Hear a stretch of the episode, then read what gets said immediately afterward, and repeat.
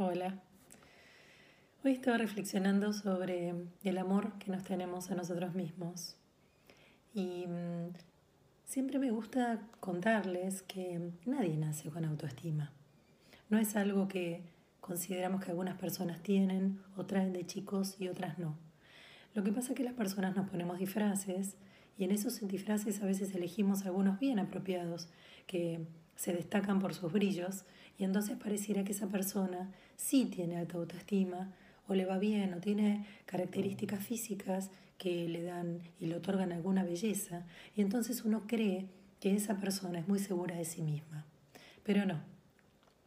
Em, la baja autoestima es algo que traemos todos por una herida o por otra, por un rol o por otro, por una etiqueta o por otra, por la inseguridad que tenemos en hacer todo lo que hace falta para ser queridos. Y ahí es donde nos vulneramos porque consideramos que la mirada del otro es crucial para que podamos existir. Quiere decir que entonces al principio de nuestra vida somos lo que otros dicen que somos. Y allí es como darles y otorgarles a los otros el poder que tiene nuestra existencia, el poder sobre nuestro yo. Y ahí se arma realmente un lío grande, porque eso nos vulnera, nos llena de inseguridades.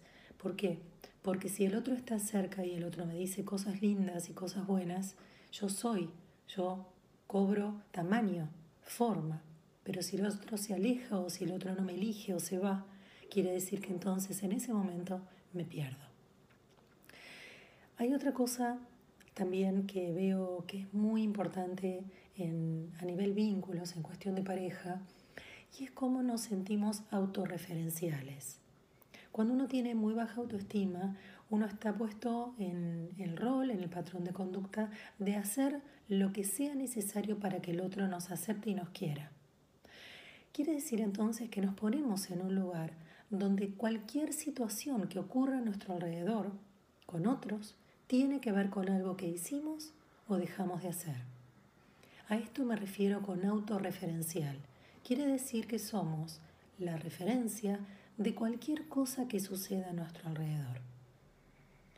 Eso por un lado nos pone en un lugar muy vulnerable, porque quiere decir que estamos exigidos continuamente a hacer cosas que sean perfectas, aceptables, valoradas.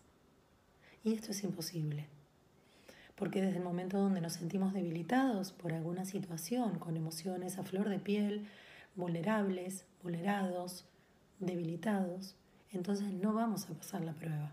No nos van a decir que somos fantásticos, que somos una gran compañía y que le sumamos a la vida del otro. ¿Por qué? Porque estamos heridos, porque en ese momento no podemos casi ni con nuestra propia vida. Entonces, en este punto de ser autorreferencial, veo mucho en las parejas cuando la otra persona elige a un otro o genera una infidelidad o se va de un vínculo o propone romper esa pareja, esa persona siente que hizo algo y que todo tiene que ver con lo que hizo o lo que dejó de hacer. Esto es un error. Si el otro eligió otra persona, si te engañó, tiene que ver con lo que al otro le pasó por dentro. No tiene que ver ni pone en juego tus valores como individuo. Entonces hay que salirse de este lugar autodestructivo que por al comienzo lo autorreferencial pareciera que es para nuestro bien, quiere decir que somos importantes, pero resulta que cuando el otro no te elige o la otra no te elige, entonces es autodestructivo. ¿Por qué? Porque tu ego cae, porque no soportás lo que sucedió, porque porque el otro eligió a otra persona que no eras vos. Entonces, lo que se desprende de eso es una comparación y en esa comparación, como estás debilitado y como tu ego está aniquilado, caes y perdés. Perdés la contienda. Siempre que uno sea autorreferencial, se ubica en un lugar incómodo de ser el centro de todo lo que sucede a tu alrededor. Si tus hijos eligen al padre y no a la madre, tiene que ver con que vos no sos buena.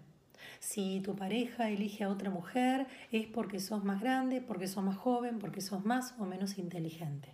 Entonces, en ese juego de comparación siempre salimos perdiendo. ¿Por qué? Porque somos muchas veces autorreferenciales cuando la situación se va, cuando la mirada sale, se aleja de nosotros.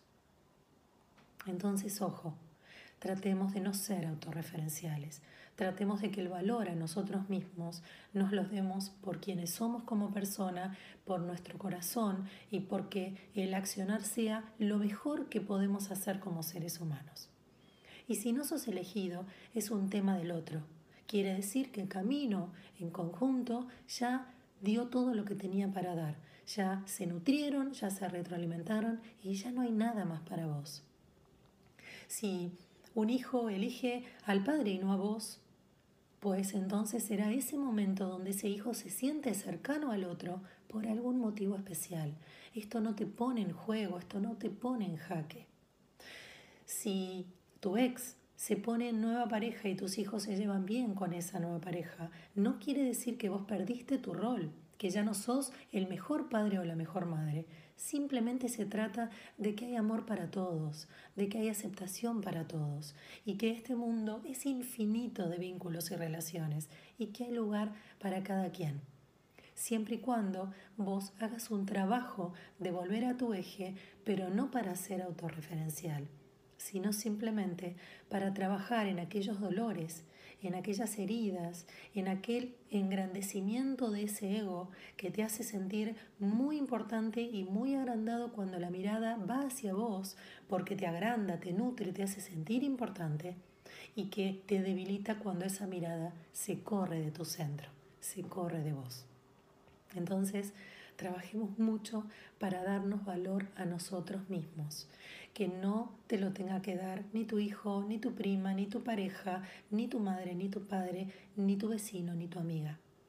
Trabaja para darte el valor a vos mismo, pero ojo, el valor por ser, no por tener, porque entonces caerías de nuevo en las garras del vil ego y no en los potenciales que tiene tu ser con mayúscula.